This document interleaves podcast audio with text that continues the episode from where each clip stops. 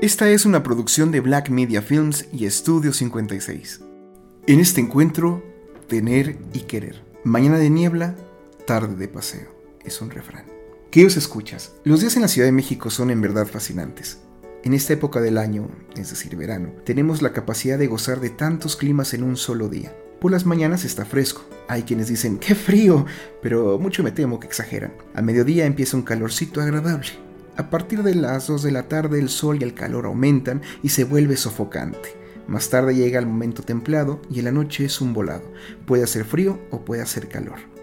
Y la lluvia. Siempre la lluvia nos deja a la espera. Pero, ¿qué hace que los días así sean especiales? Precisamente la sombra. Nadie puede confiar en los programas del clima, porque además de tener bellas, bellísimas distracciones, el clima parece que no está en la labor de hacernos creerle. Dicen que hará frío, hace calor y viceversa y la lluvia. Ahí está, en acto y en potencia. ¿Hace cuánto que nos dejamos de preocupar por cosas tan banales como el clima?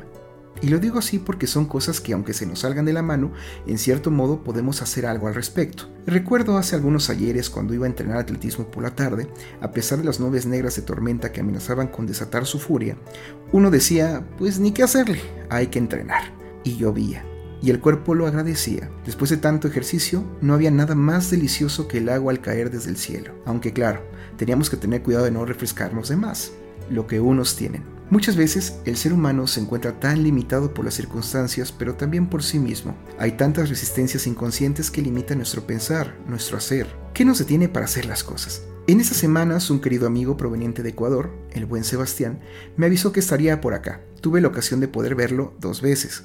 Nuestras pláticas nunca carecieron de contenido. Quedé fascinado por su propia fascinación por la Ciudad de México.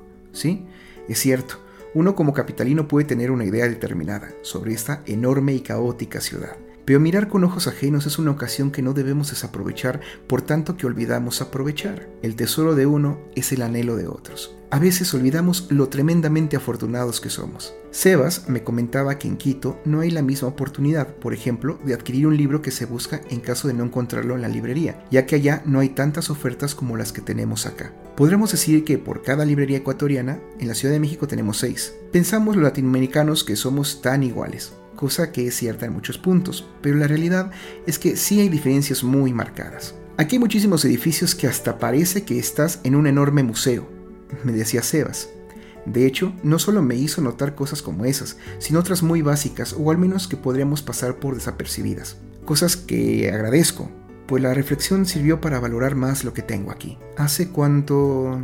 Del mismo modo, tengo de visita a mi mejor amiga que viene de Celaya. Fernanda me invitó a hacer unas cosas que ella tenía, como decimos acá en México, en el radar, es decir, que eran prioridades. Hace tiempo que no veía a un adulto sonreír hasta las lágrimas por poder realizar un sueño infantil. Hicimos dos visitas a dos lugares. Uno de ellos era a una tienda de productos de danza. El sol estaba desatado, por lo que le pedí poder esperarla bajo la sombra. Cuando salió, como si se tratara de una pequeña niña, venía cargando, abrazando una caja, con lágrimas en los ojos y una sonrisa de oreja a oreja. Uno de sus sueños frustrados de su infancia era poder tomar clases de ballet. Pasados los años y como si fuera un regalo de la vida, frente a su casa abrieron, por lo que tengo entendido, una academia de danza. Así es, por fin podría ser su sueño realidad. Tan simple, tan sencillo, tan sincero y tan envidiable. ¿Por qué tanta frustración por cosas tan mundanas que hacen que despreciemos cosas tan pequeñas y tan llenas de alegrías? ¿Qué estábamos esperando?